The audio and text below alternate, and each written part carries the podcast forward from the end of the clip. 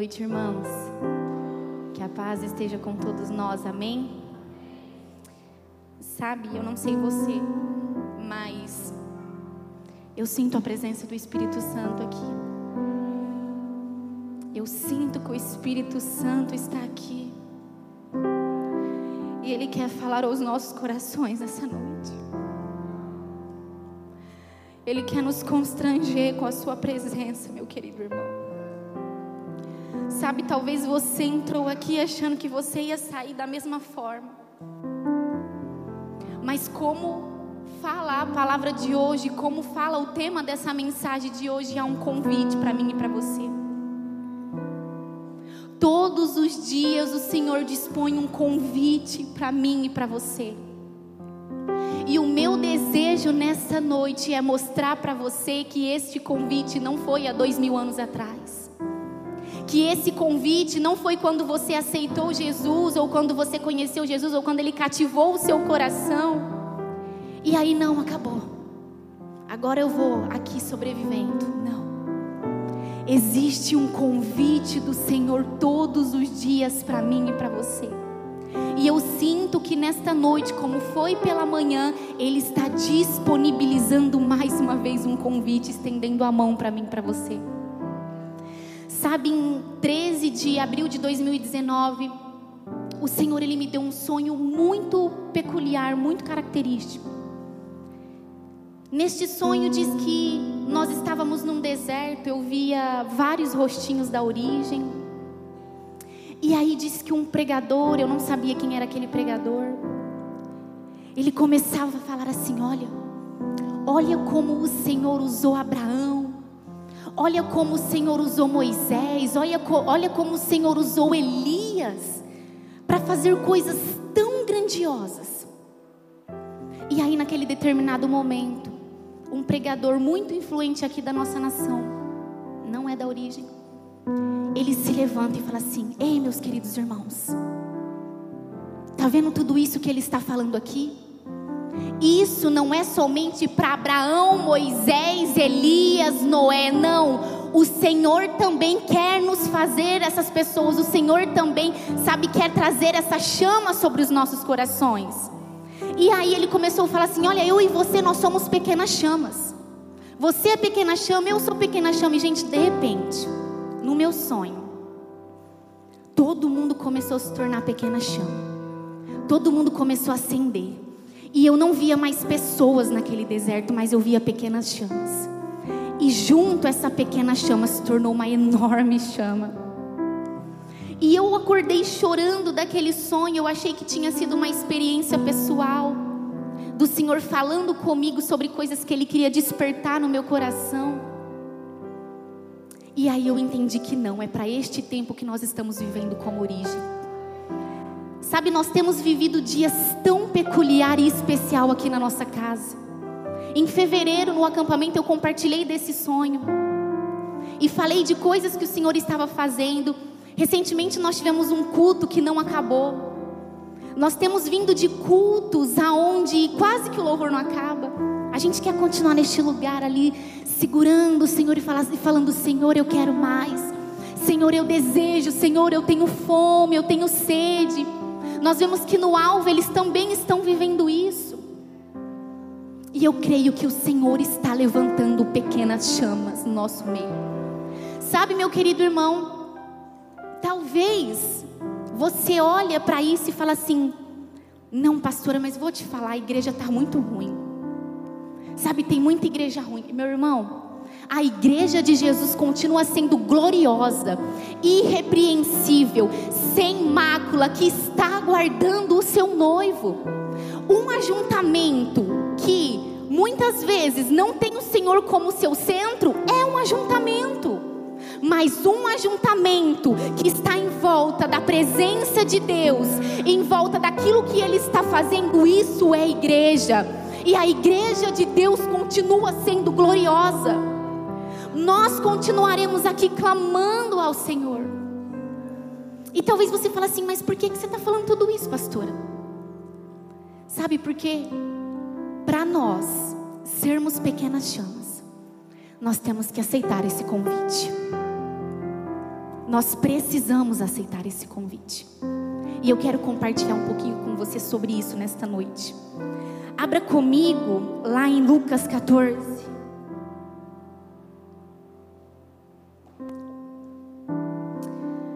Lucas 14, 15. A partir do verso 15. Os que olham para ti são radiantes, Senhor. Os que olham para ti são radiantes, Senhor. Os que olham para ti. Olharei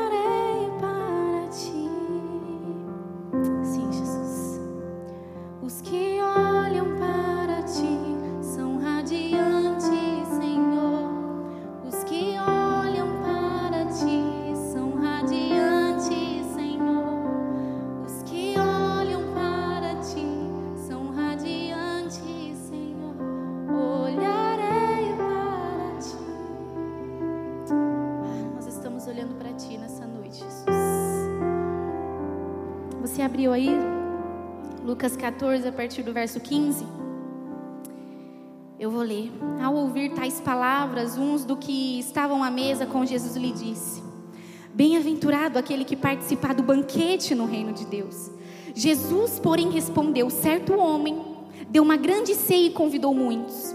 A hora da ceia enviou o seu servo para avisar aos convidados: Venham, porque tudo já está preparado. Mas todos eles, um por um, começaram a apresentar desculpas. Declara assim comigo: apresentar desculpas. O primeiro disse: Comprei um campo e preciso ir vê-lo. Peço-me que me desculpe. O outro disse: Comprei cinco juntas de bois e eu vou experimentá-las. Peço que me desculpe. E o outro disse: Casei-me e por isso não posso ir. Gente, vamos entender um pouquinho o contexto histórico dessa passagem? Quando nós voltamos um capítulo anterior, em Lucas 13, diz que Jesus estava na sinagoga pregando.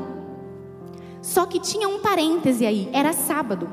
Então chega uma mulher que há 18 anos estava doente ali no templo. E Jesus pega, toca nela e cura ela. E algo que eu aprendi, achei muito interessante, que eu não sabia, talvez você não saiba. Eu ouvi isso de um teólogo e de um historiador muito conhecido. Ele fala que Jesus nem sempre foi odiado pelos fariseus e pelos escribas. Diz que Jesus, ele sempre foi um menino, sempre foi um jovem que cativou as pessoas. Ele tinha uma boa oratória, ele falava bem, ele ensinava bem. Então diz que naquele tempo, os partidos dos fariseus, pensa mais ou menos assim, começou a olhar e falar assim: gente, esse homem é bom demais. Eu quero ele aqui para o nosso partido. Não, ele, ele vai ser muito bom aqui para aquilo que a gente está vivendo aqui, ó. E os fariseus olhavam para ele já para trazer ele para esse lugar. E a partir desse texto, diz que os fariseus começam a meio que, opa, o negócio não é muito do que a gente pensava. Jesus ele cura uma mulher no sábado e como você bem sabe, um judeu no sábado ele vive o dia do descanso. Eles acreditavam que não podia curar, não podia fazer nada, era um dia de descanso.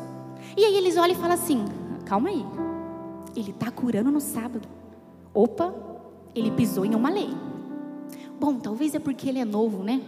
Mas talvez foi só um errinho de quem é novo, é jovem, né? E, e, ainda não tá, tá meio inconstante. E aí, no capítulo seguinte, no, em Lucas 14, diz que eles armam uma armadilha para Jesus. Não sei se passou dias, provavelmente foram dias ou semanas, porque diz que foi num sábado também. Diz que eles convidam Jesus para comer na casa de um dos fariseus, e era sábado. E eles convidam um homem doente. A palavra fala, não sei se na sua tradução diz isso, que era um homem hidrópico. E Lucas, como um bom médico, ele usa esse conceito né, da medicina, mas era um homem que tinha uma retenção muito grande de líquido na barriga. E esse homem doente estava ali no meio e Jesus já entendeu, porque Jesus sabe. Jesus ele conhece as intenções e motivações do nosso coração. E ele já tinha entendido que aqueles homens queriam pregar uma peça nele. Então ele pega aquele homem e fala assim: será que é permitido curar no sábado? E ele cura aquele homem. E aí ele olha e fala assim: olha, quem de vocês, se cair um boi ou o filho em um buraco porque é sábado, não vai curar, ou não vai resgatar, não vai pegar, não vai ajudar? E aí o que, que ele estava querendo ensinar para esse povo? Olha, não tem dia para curar. Quando alguém está precisando de ajuda, a gente tem que estender a nossa mão. Então vocês estão tão apegados à lei, tão apegados a, a, a sabe, às letras, está esquecendo o que eu falei que é mais importante, que é olhar para o próximo. Então ele ensina isso. E aí ele fala assim, ele começa a observar, eu estou tentando contextualizar para você. Ele continua observando e disse que ele viu que tinha uma movimentação naquele lugar. Que as pessoas queriam se assentar no lugar de maior honra. Queria falar mais, queria mostrar o que sabe, o que sabia. E aí eu já consigo enxergar algumas denúncias que têm a ver com a nossa geração. Meu querido irmão, minha querida irmã, nós estamos em um tempo que nós conhecemos muito, sim ou não? Se você ouviu falando alguma coisa aqui que você não sabe, talvez você vai ficar com vergonha e você não vai me perguntar. Você não vai perguntar para quem te discipula, você não vai perguntar lá no direct do Instagram, ó, oh, a pastora falou um negócio lá que eu não entendi. O que, que você vai fazer? Você vai dar uma gugada. O que é tal coisa? Talvez você aí no, no seu celular quis ver o que eu estava falando, digitou a mensagem, a, o versículo aí já saiu na hora que eu estou falando. Porque nós temos acesso à informação rápida. E porque nós temos acesso à informação rápida, muitas vezes nós nos achamos especialistas em muitas coisas. E o Senhor está denunciando algo aqui nessa mesa. Olha, vocês estão querendo se assentar no lugar de honra, estão querendo ser melhor que os outros, mas posso falar uma coisa para vocês? No meu reino, os, os humilhados serão exaltados, e os que se exaltam, os que querem se assentar no lugar de maior honra, esses serão humilhados. Sabe por quê? Ele conta uma parábola, ele fala assim: Olha só, Imagina que você foi convidado para um grande banquete, para uma ceia. Essa eu estou falando antes da que a gente vai ler aqui. E aí você se assenta num lugar de honra. Só que a pessoa que te convidou talvez convide alguém que tem mais honra que você. Você vai passar um vexame. Eu estou contextualizando aqui, eu estou parafraseando. Você vai passar um vexame. Por que você vai passar um vexame? Porque a pessoa vai falar: dá licença que esse lugar aqui é do fulano. Então o que, que ele quer dizer? Que olha, quem quer se exaltar vai ser humilhado. Assim é no reino dos céus. E por isso que eu estou dizendo que já é uma denúncia para a nossa geração. A gente quer falar de coisas muito profundas. Nós queremos olhar para a palavra de Deus e entender muitas coisas profundas, mas muitas vezes nós erramos no básico, nas pedrinhas. Muitas vezes nós estamos tropeçando no elementar. O que que o autor aos Hebreus fala no capítulo 6, se eu não me engano? Olha, vocês estão deixando a doutrina elementar. Olha, de novo eu vou ter que voltar a dar leite para vocês. Porque vocês estão deixando o que é elementar. Então a gente, numa ânsia de querer saber muito, estamos sabendo muito, mas praticando pouco. E é uma denúncia para nós. E Jesus falando acerca das coisas do reino, a coisas eternas, um homem se levanta e fala assim: Olha, nós começamos ali aqui. Bem-aventurado aquele que participar do banquete de Deus. Aí Jesus ele vem e conta esta parábola que nós lemos. Eu vou parafrasear para você. Pois bem, Jesus quis dizer assim com essa parábola: Pois bem, realmente felizes são os que se assentam à mesa do Senhor. Felizes são os que estão neste lugar. Sabe, mas vocês até aceitam o meu convite. Vocês aceitam o convite que eu faço, mas quando é para se assentar à mesa? E aí vocês começam a ver que vocês têm que deixar a falta de perdão, o egoísmo, a mentira, a ira, todas essas coisas, o orgulho, a soberba, tudo fofoca, tudo isso de lado a gente rejeita esse convite. Gente, isso é muito sério, sim ou não? Sabe, existe um convite do Senhor para mim e para você.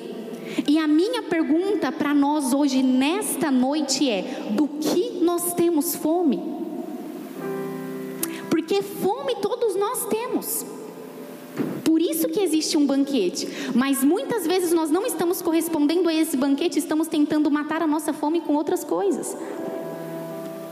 E eu queria falar com vocês acerca destas desculpas que foram usadas por estes homens para não participar do banquete. Nós precisamos tomar muito cuidado. Porque muitas vezes a gente começa a inventar desculpa para não frequentar este lugar, e quando nós olhamos para o nosso coração, há um vazio gigante. E aí a gente olha e não sabe nem como retornar. Então o Senhor está chamando eu e você nesta noite. Talvez você olhe para essa parte do convite e fale assim, gente, mas Jesus também, vamos lá, né?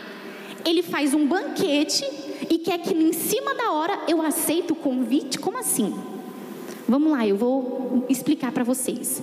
Quando você lê essa parábola, você vê que diz assim: que certo homem preparou um banquete, organizou um banquete, e na hora pediu para chamar os convidados.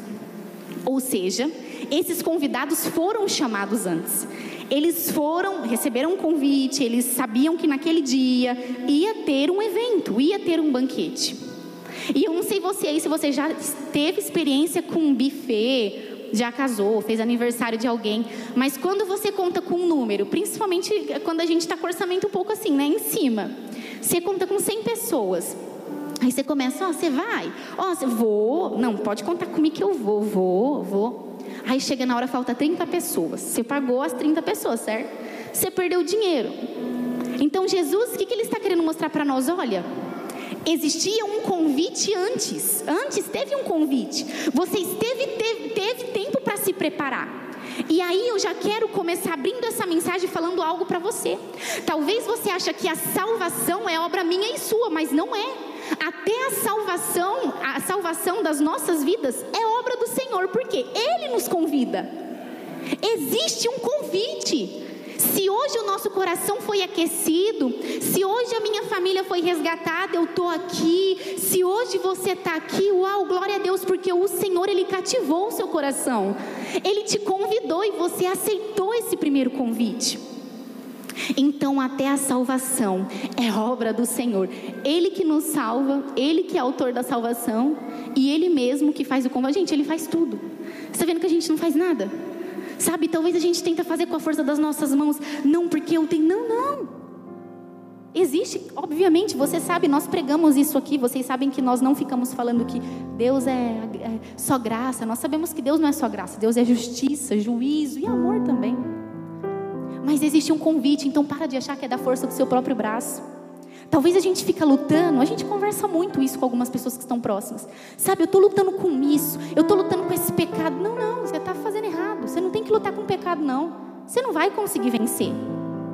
Você tem que entregar ele para Jesus. À medida que você se aproxima de Jesus, você se afasta do pecado. À medida que você se aproxima de Jesus, você se afasta do pecado. À medida que você se aproxima de Jesus, você se afasta do pecado. E quando a gente quer lutar contra o pecado, a gente não vai vencer porque por nós mesmos nós não temos força. E aí nós lemos em Lucas 18 que todos, um a um, foram apresentando desculpas. E eu estava no sofá da minha casa, lendo esse texto. Nunca achei que eu ia preparar uma mensagem com esse texto. E quando eu ouvi assim, ó, todos foram apresentando desculpas. Gente, eu desabei chorar. Eu comecei a chorar muito. Porque eu falei assim: Jesus, quantas desculpas eu tenho visto no meu coração para não frequentar este lugar de relacionamento.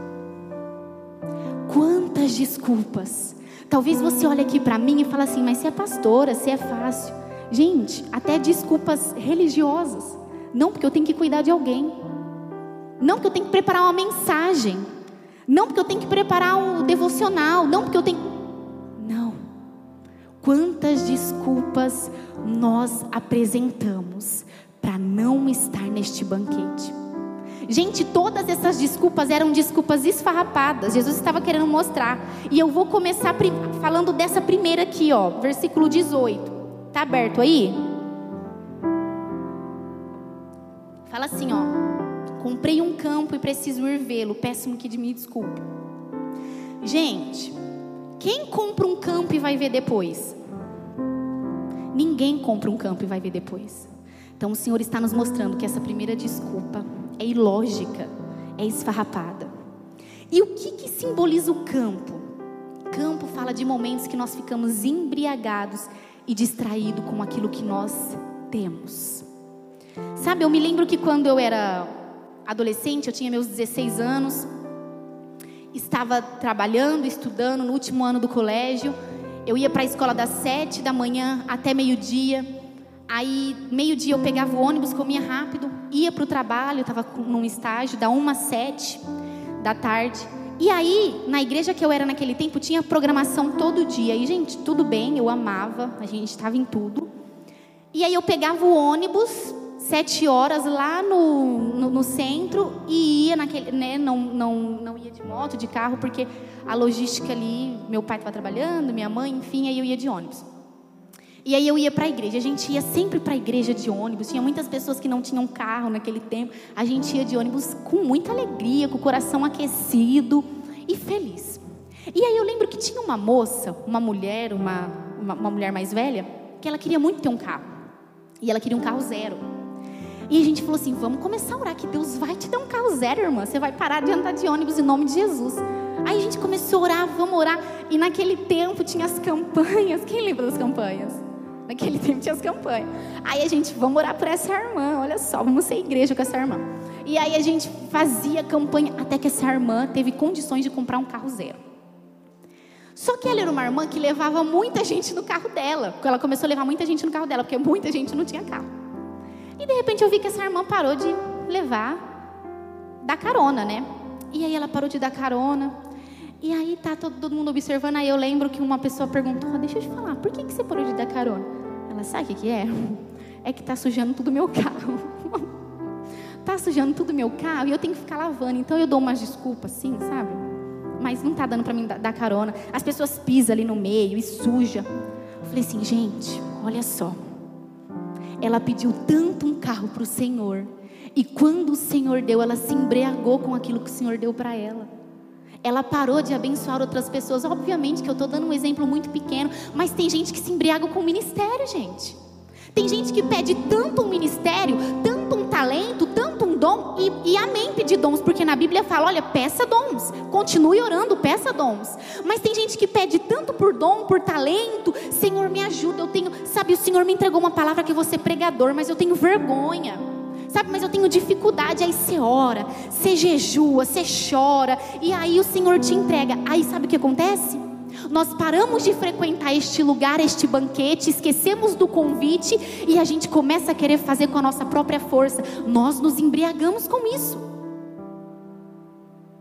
E, gente, muito ruim é quando a gente aprende a fazer essas coisas.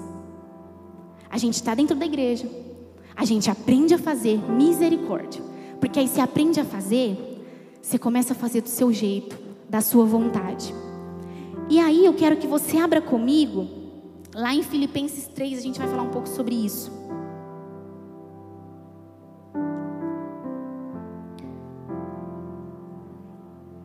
Porque o campo, gente, fala do nosso ventre. Filipenses 3, versículo 18. Posso ler? Diz assim, ó. O destino deles é a perdição. O Deus deles é o ventre e a glória deles está na sua infâmia, visto que só se preocupam com as coisas terrenas. Gente, o campo aqui da desculpa, né? A gente está falando da primeira desculpa do campo, é o nosso ventre. Sabe por que é o nosso ventre? Olha só, aonde é que a mulher ela gera um filho no ventre? E muitas vezes nós estamos preocupados em gerar coisas, em adquirir coisas, muito mais do que preocupado com aquele que é capaz de fazer nós gerarmos essas coisas. A gente começa a correr atrás dos frutos e esquece da árvore. Como posso eu comer um fruto se eu não pego da árvore? Como posso eu comer uma maçã se eu falo que, a, que o, o pé de maçã não existe? É ilógico, não faz sentido. Então nós queremos do fruto do Senhor. Nós queremos daquilo que Ele pode nos dar, mas nós rejeitamos este banquete, porque é difícil. E sabe o que, que Paulo fala? Olha, o destino desses homens que fez do seu ventre o seu Senhor é a perdição. Porque nós começamos a correr atrás da nossa vontade, dos nossos desejos, dos nossos anseios e esquecemos que nem sempre, quase nunca, a nossa vontade vai ser a mesma vontade de Deus. Sabe o que, que Paulo chega a falar? Olha, esses homens, essas mulheres, essas pessoas que correm atrás das suas vontades e fez do seu ventre o seu Senhor se torna inimigo da cruz. Que pesado. E gente, sabe o que significa cruz? Cruz significa humilhação. Cruz significa você deixar a sua vontade para fazer a vontade de Deus. Lembra o que Jesus disse lá em Mateus 26, 36? Olha só, o Rei dos Reis, o Senhor dos Senhores, aquele que estava sentado sobre o trono, aquele que tinha a chave da morte nas mãos, aquele que estava no fundamento de todas as coisas, no início. Ele ora no Getsemane três vezes. Em Mateus 26, 36 fala: Olha, orei três vezes. Diz que ele orou três vezes: Senhor, se possível de mim, afasta este cálice. Se possível, afasta de mim este cálice. Mas se não, que a sua vontade seja feita. Jesus, que era Deus, deixou de ser Deus. Tinha tudo para não me salvar e não salvar você. Tinha tudo para nos entregar à perdição. Ele vem aqui para a terra se submete a um corpo humilhado, que se você atravessar a rua ali passar um carro, infelizmente, ou você vai se machucar, ou você vai morrer. Esse corpo nos humilha de certa forma, porque nós somos frágeis. Ele se submeteu, sabe, a estar num corpo humano como eu e você. E ele ora, sabe, Senhor, se for possível, afasta de mim esse cálice. Mas se não for possível, que seja feito a sua vontade. E não somente Jesus, mas Paulo em 1 Coríntios 6, se eu não me engano, ou 12, diz que ele falou assim: Olha, orei três vezes para que o Senhor tirasse o espinho da minha carne. Gente, muitas vezes será penoso, doloroso, sacrificial fazer a vontade de Deus, mas tem de bom ânimo porque se ele venceu o mundo, nós também iremos vencer com ele. Sabe, tem coisas que eu e você nós teremos que passar e tudo bem, não tem problema nós chorarmos aos pés da cruz dizendo: Senhor, se for possível, afasta de mim essa tristeza, afasta de mim esse luto, afasta de mim essa angústia, essa depressão, essa ansiedade, esse medo de perder os meus filhos, esse medo de ficar sozinha. Mas olha, se não tiver como, Senhor, que seja feita a sua vontade. Existem coisas, meu querido irmão, que nos amadurece, tudo bem. Sabe, nem sempre nós teremos momentos alegres. Mas que quando nós tivermos os momentos alegres, que possamos olhar para a nossa vida e falar: Uau, olha como eu cresci. E hoje o Senhor está deixando eu desfrutar um pouco. Existe, sabe, essa estação na nossa vida. A primavera, ela vai chegar. A primavera, ela vai chegar. E você vai colher os frutos. Mas sabe, entenda, há estações na nossa vida e o inverno faz parte. E se hoje há inverno na sua vida, tudo bem, nós continuaremos clamando ao Senhor e dizendo que Ele é santo, que Ele é poderoso, que Ele é tudo o que nós temos. Nós continuaremos com o nosso coração aquecido, acreditando que Ele está no controle de todas as coisas. Sabe, tem coisas que não entram no intelecto humano, coisas que acontecem, tragédias. Mas sabe, nós temos que acreditar que o Senhor é soberano sobre todas as coisas. E nós vamos chorar, nós vamos prantear, mas nós também vamos nos alegrar quando for para se alegrar. Amém? Não é se afastar do convite do banquete do Senhor, mas é se afastar da nossa vontade. Será que tem coisas que nós estamos embriagados que o Senhor nos deu e está nos afastando do convite do banquete do Senhor? Será? Tem pessoas que pediram tanto um trabalho para Deus. Você passava por dificuldades financeiras e você almejou tanto por um trabalho, fez um concurso, fez faculdade. Hoje você tem, sabe, um, como eu posso dizer, mais um descanso financeiro, você pode comer o que você quer, você pode dar algo para os seus filhos, uma segurança ali, ou você que é solteiro, você consegue comprar o que você. E aí, sabe o que acontece? Quando o Senhor nos dá essa profissão, nos dá essa faculdade, a gente começa a se embriagar com tudo isso e se esquece do Senhor. A gente começa a inventar desculpa, não, eu não tenho tempo. Eu não tenho tempo de orar, eu não tenho tempo de ler a Bíblia, eu não tenho tempo de frequentar este banquete. E meu querido irmão, se você não frequentar todos os dias este banquete, o que vai acontecer é que o seu ventre vai se tornar o seu Senhor. E aí é quando as fomes emocionais começam a tomar conta de nós. E aí você começa assim, ó, eu tô com fome, tô com fome. O que, que eu tô comendo? Não sei nem o que eu tô comendo. Tô comendo tudo, mas não tô comendo nada. Lembra o que a Geu fala? Olha, vocês comem, mas não mata fome. Vocês compram, mas não tem nada.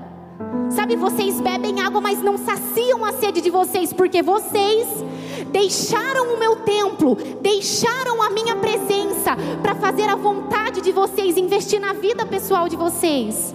Talvez você está olhando para isso que eu estou falando e falando, então, então eu não posso ter nada, pastor, então eu não posso fazer. Não. A partir do momento que essas coisas se tornam maiores do que Deus na nossa vida, é onde a gente começa a se embriagar com isso. E a gente vai se afastando desse lugar. Gente, é necessário é necessário que nós entreguemos ao Senhor tudo que nós temos. E se Ele tirar, amém. E se Ele der, a gente vai agradecer. Glória a Deus por isso. Sabe, Eva em Gênesis 3, ela escolheu o que era agradável ao paladar. Diz que ela escolheu o que era agradável ao paladar, o que era desejável para se obter conhecimento e o que era atraente aos olhos. Vocês percebem que tudo o que tem a ver com sentidos, vontades humanas, e aí o que Eva fez, né? Vocês sabem, eles comeram do fruto, não somente atingiu a família dela, mas atingiu toda a humanidade. Uma coisa eu posso te dizer que nem sempre a vontade de Deus vai ser agradável ao nosso paladar, mas sempre vai ser agradável à nossa vida espiritual. Isso é muito mais importante. Em Apocalipse 10, 9, fala assim: que existiam quatro seres viventes e eles tinham seis asas e olhos ao redor do corpo. E este homem, gente, este homem aqui, perdão, Apocalipse 4:8. E este homem aqui diz que ele foi ver o campo, sim ou não? Diz que ele precisava ver o campo. E ele começou a querer contemplar as coisas, que ele tinha coisas materiais. E aí a gente olha para essa passagem, Apocalipse 4:8, e fala assim: "Mas qual que é o objetivo de ter tantos olhos nesses quatro seres viventes?" Gente, o objetivo de ter tantos olhos é para a gente contemplar a beleza de Jesus. E quando nós contemplamos a beleza de Jesus, a nossa boca declara aquilo que os nossos olhos estão cheios. Nos evangelhos fala assim: olha, se os seus olhos forem bons, todo o seu corpo será bom. Meu querido amigo, minha querida amiga, se você está contemplando coisas, se você está contemplando coisas que o Senhor já pediu para você se afastar, infelizmente o seu corpo não é bom. Talvez você está querendo se afastar de alguns relacionamentos, de alguns pecados, de algumas coisas que te afastam do Senhor, mas Ele já falou para você: olha, o que você está contemplando? O que, que nós estamos contemplando nesta noite? Isso fala sobre o que nós estamos declarando com a nossa boca e o que nós estamos vivendo.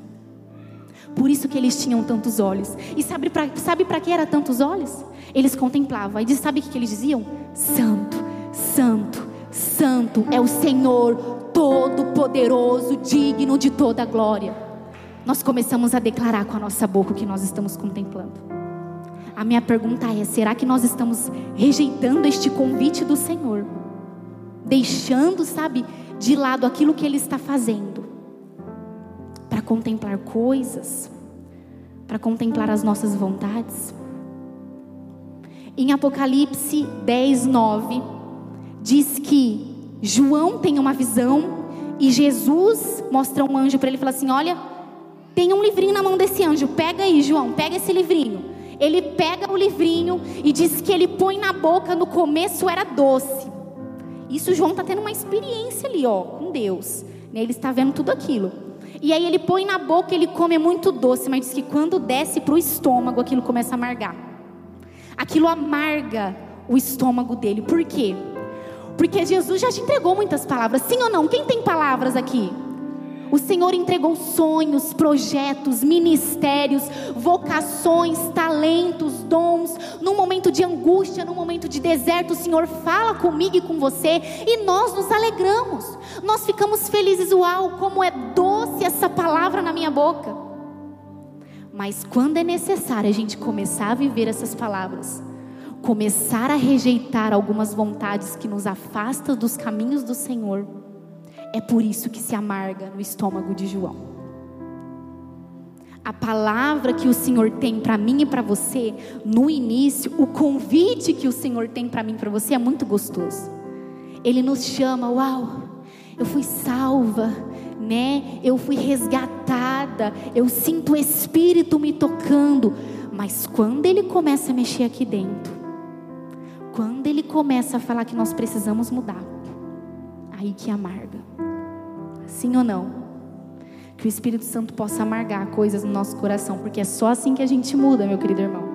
É só assim que a gente muda. E a palavra de Deus, ela tem esse poder sobre nós. A segunda coisa, a segunda desculpa, no versículo 19, fala assim: ó, comprei cinco juntas de bois e vou experimentá-las. Peço que me desculpe. Gente, juntas de bois, eu vou falar a mesma coisa que eu falei no início. Desculpa esfarrapada. Vamos lá, imagina assim que você fala assim para mim. Vou dar o exemplo do casamento. Tem muitos casamentos aqui, ó, acontecendo. Glória a Deus, né? Muito casamento que vai acontecer aí. Imagina que você chega na Fer. Cadê a Fer? A Fer tá aí? Ó, a Fer vai casar. Imagina que a Fer te convida para o casamento, aí você pega e fala assim para ela: Olha, sabe o que é? Eu comprei um carro na internet e já paguei. Mas eu vou lá ver o carro. A Fer vai olhar e fala assim: peraí, alguma coisa não está certa. Como assim? Você comprou o carro, você pagou o carro, mas não viu o carro. Gente, Jesus está nos mostrando que é uma desculpa esfarrapada. Como você compra juntas de bois e não experimenta antes de comprar. Mais uma desculpa esfarrapada. E aí, bois, fala, juntas de bois é usado para o trabalho e também para matar fome. Naquele tempo não é igual eu e você, né? Não quero incitar fome em você agora, mas não é igual eu você que vai num restaurante, pede aquela picanha, aquela costela para quem não gosta de picanha, aquela carne, não sei, alguma. É, você pede ali, você não precisa matar o boi. Naquele tempo eles tinham que matar. Então fala de alimento. E aí, quando eu estava lendo essa segunda desculpa, eu me lembrei de Esaú. Quem se lembra de Esaú? Quem já leu a passagem de Esaú? Esaú, em Gênesis 27, conta a história que ele estava no campo trabalhando, olha só, ele estava no campo. Um homem que estava no campo. Ao invés dele estar ali comendo com a família, Jacó ali comendo, a família comendo, disse que ele estava no campo e ele volta faminto. Olha só, ele estava no campo. Quando a gente fica olhando para o campo, o que acontece? A gente fica com fome. Por quê? Porque a gente não está saciando a nossa fome espiritual. E aí a gente confunde fome espiritual com fome emocional. E aí diz que ele vem nossa, estava caçando e gente, que fome, a barriga roncando. Sabe quando está fazendo comida e a comida não está pronta? Os filhos se identificam, né? Você parece a sombra da tua mãe assim no fogão. Ela não consegue nem, nem mexer a comida assim, ó. Que se mexe, pega você assim, que você fica ali igual uma sombra esperando a comida ficar pronta. E a, comida, e a barriga roncando. E aí diz que ele pega e ele fala assim: Jacó, o que, você está fazendo aí? Me dá um pouquinho. Estou parafraseando aqui. Jacó, o que, você está fazendo aí? Me dá um pouquinho. Ele falou assim: Olha, eu só te dou essa comida se você me vender seu direito de primogenitura. Fala assim: O que, que me adianta meu direito de primogenitura no momento que eu estou com fome? Pode pegar para você. E, gente, primogenitura fala de identidade.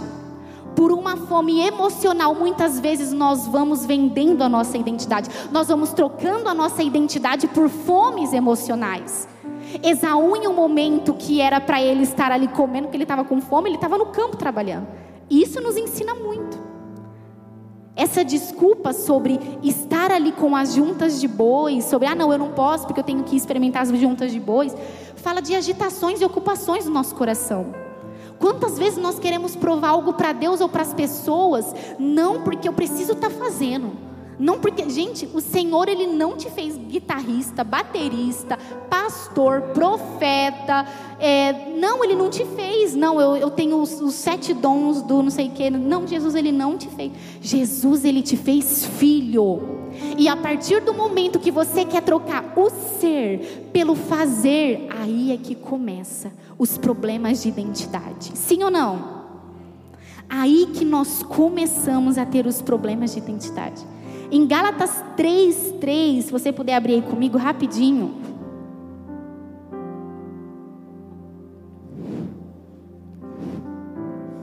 Gálatas 3:3. Posso ler? Diz assim, ó: "Sois assim insensatos que, tendo começado no espírito, estejais agora vos aperfeiçoando na carne?" Gente, se você tem problema com identidade, se você tem sentido que, sabe, as pessoas precisam te afirmar, porque senão você fica triste. Todas as vezes você se magoou com algo que as pessoas falam, leia Gálatas. Porque o que está acontecendo em Gálatas? Gálatas, eles estavam se perdendo do Senhor. Eles estavam perdendo a identidade deles por ouvir falsos mestres, por ouvir pessoas que estavam pregando mentiras para eles. E aí Paulo tem que falar: ô, oh, acorda. Antes eu aperfeiçoei vocês, eu trabalhei em vocês, eu supri vocês, eu protegi vocês, e por que que agora vocês estão querendo se aperfeiçoar sozinho na força do próprio braço? O Senhor nos dá um ministério, o Senhor nos dá alguma coisa, o Senhor nos dá um trabalho, e por que que agora a gente tenta fazer isso com a força das nossas mãos? E aí talvez você tenha vivido um momento, não sei, que você não está fazendo nada. Talvez você não está exercendo seu ministério, talvez você não, não está trabalhando. As mamães aqui que às vezes têm que se abster algum tempo para ficar com os filhos. E, gente, se nós olharmos para nós e começarmos a achar que o ser tem a ver com fazer, a gente começa a ter crise de identidade. Ah, não, agora eu estou aqui em casa com a Aurora, eu não vou poder fazer no início ali, não podia fazer nada, só amamentar, trocar, cuidar, dar de mamar e fazer dormir. Imagina se eu achasse que a minha utilidade tinha a ver com se eu estava fazendo algo ou não. Eu ia entrar em crise. Talvez você ficou doente, precisou se abster de alguma coisa, precisou parar de fazer alguma coisa. Isso, olha, isso é muito forte, mas é uma pergunta que eu faço sempre para mim para ver se eu estou com a minha identidade firmada em Jesus. E se o Senhor me tirar todas as minhas funções? Será que eu continuo amando o Senhor e vou continuar com a minha identidade firmada nele? Porque eu não sou, é, é, o meu ser não tem a ver com estar pastora, estar mãe, estar casada. Não. O meu ser tem a ver com ser filha de Deus. E porque eu sou filha de Deus, eu consigo exercer os outros papéis de forma saudável. Vamos parar de querer achar que se eu estou fazendo, não, eu estou fazendo, então eu me sinto útil. Tem muitas pessoas que é, entram em depressão porque caem numa cama doente e aí para de fazer algumas coisas, né? Porque aí tem que parar de trabalhar, por quê? Porque a pessoa ela se acha inútil. E o fazer não tem a ver com ser. Nós vemos que em Mateus 3, Jesus não era conhecido ainda. Não tinha manifestado o seu ministério, ele não estava curando, ele não estava todo mundo ali, Osana, oh, Jesus, nossa, que cara incrível. Não, ele estava aí ainda quietinho, disse que não era muita gente que conhecia ele. E aí ele vai em Gênesis 3, é batizado, e aí diz que vem uma voz: Eis o meu filho amado em quem eu tenho prazer. Antes de Jesus ser reconhecido pelos homens, ele foi reconhecido por Deus. Antes de Jesus ter uma identidade ali com os homens, ele teve uma identidade com Deus, firmada em Deus. E depois disso, não tem a ver o que as pessoas falam sobre mim, o que as pessoas sabe, deixam de dizer sobre mim. Não, não, porque a minha identidade está firmada em Deus. Depois daquele momento que o Senhor começa a viver o ministério dele e por que que a gente fica achando que não, eu tenho que, sabe, uau, a gente é, muitas vezes fica numa, como eu posso dizer, mas num ideal de que todo mundo vai ser conhecido. Graças a Deus isso tem caído por terra, mas a gente fica num ideal de que todo mundo vai ser conhecido, todo mundo vai tocar todas as nações. Não, gente. Uns vai tocar as nações, outros vai tocar a sua casa, outros vai tocar os seus filhos, outros vai tocar o seu trabalho. Jesus não chamou todo mundo para estar aqui dentro da igreja. Se tiver todo mundo aqui dentro da igreja, quem vai tocar as escolas? Quem vai tocar as faculdades e os hospitais? Você precisa exercer o seu ministério que o Senhor está, a sua identidade primeiro. na onde o Senhor está te colocando. Então toma cuidado. Talvez você está numa crise assim, eu vou deixar tudo. Tinha uma irmã muito querida aqui, uma irmã muito querida, gosto muito dela. Aí ela pegou e falou assim: Nossa, como que eu posso manifestar o amor de Deus? Como que eu posso falar de Jesus? Como que eu posso? E é muito interessante que aí essa irmã, sabe, numa experiência com Jesus, entendeu que não é deixando a sua profissão, não é deixando o seu lugar de fala, mas é através do seu lugar de fala manifestar o que o Senhor está fazendo na sua vida. Porque não é todo mundo que vai estar aqui na igreja. E para de achar que todo mundo tem, todo mundo tem que não. Nossa, aquela pessoa ali, ó. Nossa, ela não, ela não é profunda. Talvez não é que ela não é profunda. Você olha com esses olhos. A gente tem que parar de achar que profundidade tem a ver com frequência, gente, em cultos. Em nome de Jesus, isso já caiu por terra, sim ou não? Amém. Então a gente precisa aceitar esse convite todos os dias. Tem muitas pessoas que vivem sobre algumas, algumas palavras, sabe, malditas, algumas ofensas que lançaram sobre sua vida, e você caminha sobre isso. Será que existe, existem coisas que falaram a respeito de você e te machucaram tanto, vieram como uma flecha no seu coração? E você pegou aquilo e guardou tanto que você vive sobre essas palavras. E isso tem te afastado do banquete, do convite do Senhor. Porque aí você tenta matar as suas fomes emocionais, provando para as pessoas coisas que você não é. Eu não tenho necessidade de provar nada para ninguém quando eu sou em Jesus. Há uns seis anos atrás eu convivi com uma moça. Gente, uma moça muito bonita uma moça linda, uma moça independente, empreendedora, inteligente. Era uma moça assim, muito, muito de Deus. Só que aí o que começou a acontecer com essa moça? Ela começou a submeter a um relacionamento, a um relacionamento muito desrespeitoso. E isso tinha a ver com carências, sabe? E falta de identidade que ela tinha no Senhor. E ela começou a submeter a esse relacionamento amoroso. Olha que coisa. Nós nos submetemos a relacionamentos. Nós nos submetemos a coisas, muitas vezes por falta de identidade no Senhor. Se tem relações que você se encontra hoje que a pessoa sempre te desrespeita, sabe que a pessoa lança palavras sobre você e isso te deixa triste, mas você continua neste relacionamento. Ora para que o Senhor te ajude a sair dessas relações, dessas relações disfuncionais. Sabe, eu sempre digo aqui aos pais, não somente como mãe, porque eu sou mãe de primeira viagem, sou mãe nova, tô nas, nasceu uma mãe ainda, então eu tenho muita coisa para aprender, mas eu falo como profissional da psicologia. Pais, vocês exercem muita influência sobre os filhos de vocês. Sabe, eu tenho, eu já vi várias situações aonde filhos adultos perto dos pais chega a falar igual criança, mudar comportamento, ficar igual criança, sabe? Muda o comportamento, se torna criança. Porque tem a ver com relacionamentos disfuncionais, um relacionamento simbiótico, sabe? Você tem que romper com essa simbiose. Quando o Senhor fala deixará pai e mãe, é deixará pai e mãe. Já vi casamentos quase acabar. Porque tinha uma relação disfuncional entre filho e, entre filho e mãe. Se você percebe que existe essa relação entre você e os seus pais, peça para que o Senhor te ajude a desfazer esse tipo de relação, porque não é saudável. Eu não estou pedindo para você romper com seus pais, em nome de Jesus, misericórdia, nós temos que honrar nossos pais, tá? Mas eu estou falando para você, se você é muito dependente dos seus pais e você já é casado, se você é muito dependente dos seus pais e já, já é responsável, já é independente, em nome de Jesus, que o Senhor te resgate com identidade, com responsabilidade, porque o Senhor nos fez homens e mulheres de responsabilidade. Então toma cuidado. Você que tem filho pequeno, toma cuidado. Não cria essa relação. E se você é um, um pai aí com filhos adultos e percebe essa movimentação, começa, sabe, a se desfazer desses. Porque talvez, eu não estou falando que os pais são ruins, tá, gente? Talvez é uma relação que foi sendo criada ali até pela necessidade dos filhos. E aí os filhos se acostumou, os pais se acostumou. Então toma cuidado. A gente precisa firmar a nossa identidade em Deus. Amém?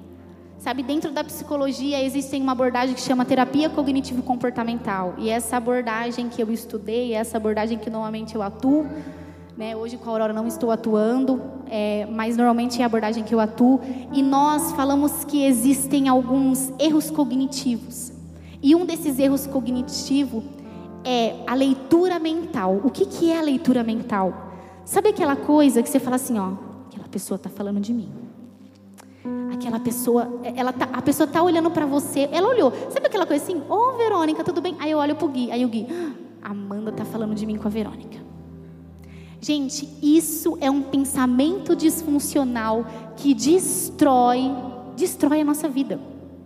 Porque você fica olhando e falando assim, ó, meu Deus, o que, que a pessoa está pensando de mim? O que, que a pessoa está falando para. Nossa, ai meu Deus, será que a pessoa viu que minha, minha roupa está rasgada? Será que ela viu que eu não lavei o cabelo hoje? Será?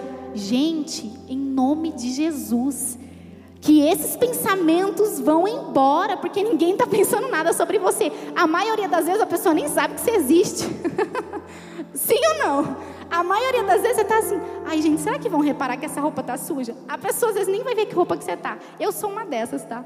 Porque às vezes fala assim, a pessoa, o Hugo, ele é assim, amor, essa roupa está suja. Aí eu fui em vários lugares que a roupa é tudo suja e tá tudo bem. Porque eu sou uma pessoa que eu sou difícil de reparar. Então a gente tem que tomar cuidado com isso. Porque talvez você está modelando a sua forma de andar, porque o que, que as pessoas vão pensar de mim? Você não é assim, você criou um boneco. O Senhor, ele, ele nos faz com temperamentos e personalidades diferentes por um motivo. Pensou se todo mundo fosse como eu, ia ser chato demais. Pensou se todo mundo fosse igual o Hugo? Estou falando do Hugo porque a gente é o oposto, tá? Fleumático e colérico. Pensou se todo mundo fosse igual o Hugo? Meu Deus, socorro! Brincadeira, gente. Pensou, não, a gente precisa de pessoas diferentes no reino. Esse é o bonito no reino, esse é o bonito na igreja, todo mundo diferente.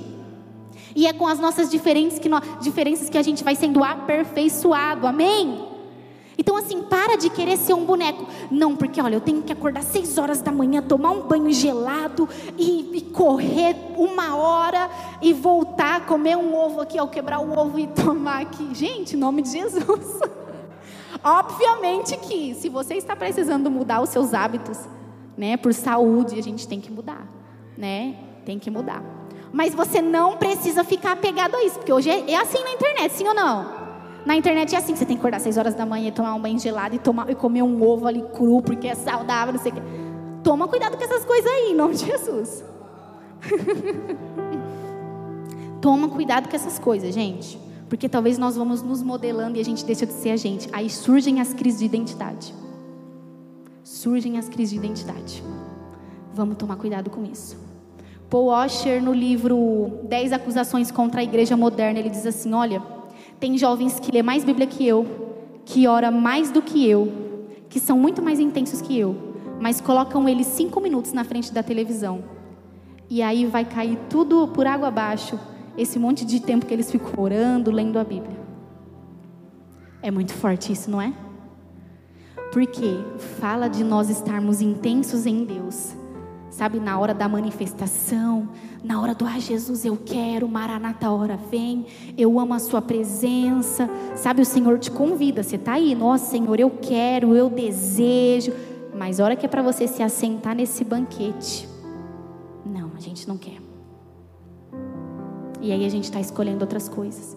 Quando Paul Washer ele fala sobre isso, fala de pessoas que amam o Senhor, que desejam o Senhor, que choram na presença de Deus, se arrependendo, mas quando eles têm contato ou acesso a algum tipo de tentação, todos nós temos tentação, sim ou não? Tiago fala que todos nós somos tentados. A questão é, nós iremos responder a essas tentações? Então não acha que é porque não, aquele cara lá é muito famoso, ele é muito de Deus, ele tem tentação também, gente. Se tem uma pessoa que se mostra muito santa perto de você e sem defeito, vou falar igual o Hugo, corre. porque todo mundo tem defeito, tá? Então, assim, será que nós estamos respondendo a essas tentações? Nós amamos a Jesus, oramos, só que os nossos olhos, quando se encontram com alguma coisa que não é legal na internet, é o suficiente para a gente, muitas vezes, prejudicar o nosso casamento, né? Para nós muitas vezes negociarmos a nossa santidade, negociarmos o nosso casamento, desrespeitar a nossa esposa, desrespeitar o nosso esposo. Será que nós estamos negociando este banquete por fomes emocionais? E aí a gente começa a negociar a nossa santidade, o nosso amor a Jesus. Será? O Senhor possa encontrar os nossos corações nessa noite com essa palavra. A terceira e última desculpa é: casei-me e por isso não posso ir. Eu vou repetir o que eu disse pela manhã. Eu quero ser bem pastoral, bem prática nesse terceiro ponto aqui, porque é muito prático mesmo. Eu me lembro quando eu leio para essa terceira desculpa de Salomão. Gente, Salomão, ele teve uma história tão linda com Deus. Diz que quando seu pai morre, olha que lindo, gente.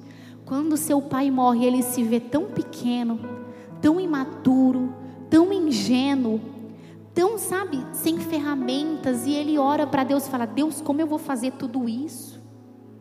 Olha meu pai, o rei que meu pai foi, eu não tenho estrutura para isso. E aí Deus fala: "Pede o que você quer, Salomão". Salomão ele poderia ter pedido tudo, mas ele pede sabedoria. Olha que história bonita que Salomão teve com Deus. Ele pede sabedoria e aí com sabedoria ele vai construindo muitas coisas. Salomão disse que no tempo dele a prata e o bronze se tornou comum porque ele foi o maior rei que já existiu em questões administrativas, questões financeiras, não existiu. O reino dele prosperava, que os outros reis, lembra da rainha de Sabá? Em 1 Reis 10? Os outros reis vinham de longe, o que está acontecendo aí? Teu servo se veste muito bem, ó, tá com o que está acontecendo? Mas Salomão, ele começa a se apoiar na própria força e no seu próprio entendimento. Ele começa a adquirir um monte de mulher, Naquele tempo eles poderiam casar com várias mulheres, um monte de mulher, mil mulheres, gente, mais de mil mulheres, se eu não me engano, um monte de mulher. E essas mulheres adoravam outros deuses e elas começam a construir altares a outros deuses. E então, consequentemente, Salomão começa a adorar outros deuses. E aí essa desculpa é: casei-me e por isso não posso ir. Salomão, ele começou a adorar outros senhores, ele começou a se afastar do Senhor por conta das suas esposas e da sua família. E eu quero ser bem prática. Talvez você pediu uma família ao Senhor, você pediu um filho que você tanto queria, que você não conseguia ter, quem sabe. Você pediu um namorado, você pediu uma namorada que você quer constituir uma família. E a partir do momento que o Senhor te deu isso, isso começou a se tornar uma desculpa para você não frequentar o lugar de oração. Isso começou a se tornar uma desculpa para você não aceitar o convite do Senhor qual será que é a desculpa que nós estamos inventando? Sabe, eu quero abrir um, um adendo aqui que eu não falei pela manhã. Existe um historiador e teólogo muito conceituado, Rodrigo Silva, quem conhece? Rodrigo Silva, ele fala assim, que essa parte do casei-me é extra então, extra, tá? Não, não, não é o que está na Bíblia. Diz que essa parte do casei-me, quando você olha na questão histórica, o que que acontece? Um homem, ele jamais pronunciava o nome da sua mulher em público. Então aqui na minha versão fala casei-me, mas tem outras versões que falam eu casei com uma mulher, por isso não posso ir.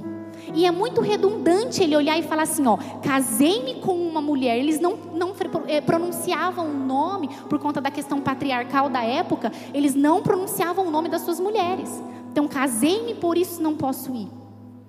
E, gente, aqui na verdade, é como se fosse que ele, esse homem estava usando uma gíria. Isso o próprio teólogo e, e historiador falando, né? Rodrigo Silva, ele falou assim: ele estava usando uma gíria. Sabe o que ele estava querendo dizer? Que ele marcou um encontro com uma garota de programa e por isso ele não podia ir. Fala de coisas que nós estamos trocando, fala de prazeres que nós estamos vivendo, a troca do convite do Senhor. A gente está querendo, sabe, viver esses prazeres, coisas que nos apraz, coisas que são prazerosas para nós, ao invés de aceitar o convite do Senhor. E voltando ao texto, será que a nossa desculpa hoje é: eu tenho filho pequeno, eu trabalho muito, Ah, não, eu tenho que cuidar da minha esposa. Não, olha, a minha casa eu tenho que chegar a fazer isso, isso, aquilo. Não, gente. O Senhor, Ele não veio somente, sabe, para alguns, Ele veio para todos. Tanto é que fala que Ele convidou todos, e quem recusou o convite foi aquelas pessoas. Que Deus nos livre de recusar o convite que Ele nos faz todos os dias. A minha pergunta para mim e para você nesta noite é: será que nós estamos recusando o convite do Senhor? Será que nós estamos inventando desculpa, falando que não, Senhor, eu estou aqui embriagado com o que o Senhor me deu, embriagado com o ministério, embriagado com o que eu quero fazer, embriagado com minha casa, com os meus bens? Será que a minha desculpa é não, Senhor? Olha, porque eu me sinto muito sozinho, então por isso que eu estou nesse relacionamento. Não, ó, eu me sinto assim, por isso que eu faço toda essa situação, por isso que eu sou persuasiva, por isso que eu invento mentira. Não sei. Será que a nossa falta de identidade tem nos afaltado deste lugar? Ou será que a gente tem usado a nossa família de, como desculpa? Ou também até lugares de prazeres como desculpa? Que o Senhor nessa noite traga, sabe, um senso de responsabilidade ao nosso coração que nós precisamos. Pode subir, Gi. Que nós precisamos voltar para este banquete. Porque só esse banquete pode saciar a minha fome e a sua fome. Sabe, quando você olha para o contexto histórico daquele tempo, para o contexto judaico. Gente, tem um israelense que ele disse assim, ó, que se eles tivessem 10% da água que nós desperdiçamos, os brasileiros, 10% da água que eu e você desperdiça, escovando dente, lavando a frente, eles não estariam em brigas com os povos vizinhos. Naquele tempo, a água e a comida era muito importante. Era muito escasso. Então, se alguém estava te convidando para você cear ou participar de um banquete, na casa dele, ele estava querendo dizer que você era como um irmão para ele, porque era algo que ele tinha de valor, era algo que era muito importante, que ele era contado. E será que nós estamos recusando este convite que fala de um lugar, de um banquete onde o Senhor está nos oferecendo coisas de valores? Amanda, como assim? Você está falando sobre coisas materiais? Não, eu estou falando sobre coisas eternas, que são só essas que podem satisfazer o nosso coração. O Senhor está disponibilizando um grande banquete com coisas preciosas para mim e para você, capaz de matar a nossa fome emocional, capaz de transformar o nosso casamento, capaz de mudar a nossa nossa mentalidade, capaz de tirar qualquer raiz de orfandade do nosso coração. Esse é o banquete que o Senhor está nos disponibilizando. Gente, a obra da regeneração é maravilhosa. Olha só, Jesus ele criou o mundo do nada, sim ou não? Fala que no início era sem forma e vazia. Mas gente, ele regenera o homem através de uma massa de corrupção. Olha que incrível, você estava entregue aos seus desejos, você estava entregue às suas fomes emocionais, e de repente ele cruza com você no meio do caminho, e ele muda o seu coração, muda a sua mentalidade, aquece o seu coração, e aí as pessoas olham para você e falam: O que, que aconteceu? O que, que aconteceu foi o que Nicodemos perguntou para Jesus: Eu nasci de novo, mas pode alguém nascer de novo e voltar para a barriga da sua mãe? Não, não, não pode, mas o nascer de novo é tão agressivo e tão intenso quanto uma mulher dar à luz. Esse é o nascer de novo em Jesus. Esse é o nascer de novo. Eu creio que Jesus pode mudar os nossos corações, gente. Não, mas você não sabe. Pastor, eu passei por um trauma. Não, mas você não sabe. Eu não estou falando para você negligenciar ajuda psicológica, não. Mas eu estou falando que o Senhor, Ele pode. Ele pode te ajudar a lidar com tudo isso. Eu tive algumas fomes emocionais e eu posso dizer com toda certeza: o Senhor, Ele saciou essas fomes emocionais. E eu só estou aqui compartilhando com você o banquete que Ele tem me dado todos os dias. Pode ficar de pé, eu quero orar por você.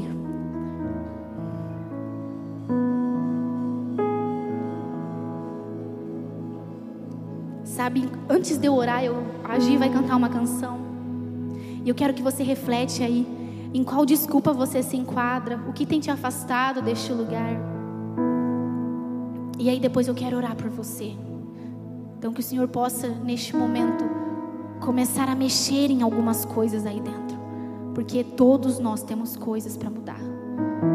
E o Espírito Santo, nesta noite, Ele quer nos constranger com o seu amor. Ele quer nos constranger com o seu amor. Ah, Jesus, obrigada.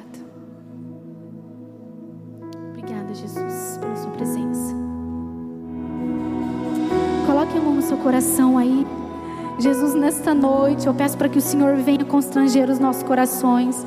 Nos batiza com amor nesta noite, Jesus. Será que nós temos trocado o banquete, o convite que o Senhor tem nos disponibilizado, sabe, por fomes emocionais, por muitas vezes coisas terrenas, Pai, coisas que não saciam a nossa fome. Jesus, aqueça o nosso coração nesta noite, para que possamos olhar para Ti e contemplar a Tua beleza, Jesus. Porque quando nós olhamos para Ti, nada mais importa, Jesus. Nada mais faz sentido, Jesus. Tudo, Pai, tudo, Senhor, tudo, tudo, tudo é para Ti, Senhor. E nesta noite nós queremos entregar tudo que somos e tudo que temos. Senhor, se há angústias, se há medos, sabe, se há tristezas que muitas vezes, Pai, tem nos colocado num lugar de aflição e nós estamos nos afastando de Ti sem força para orar, sem força para frequentar este lugar. A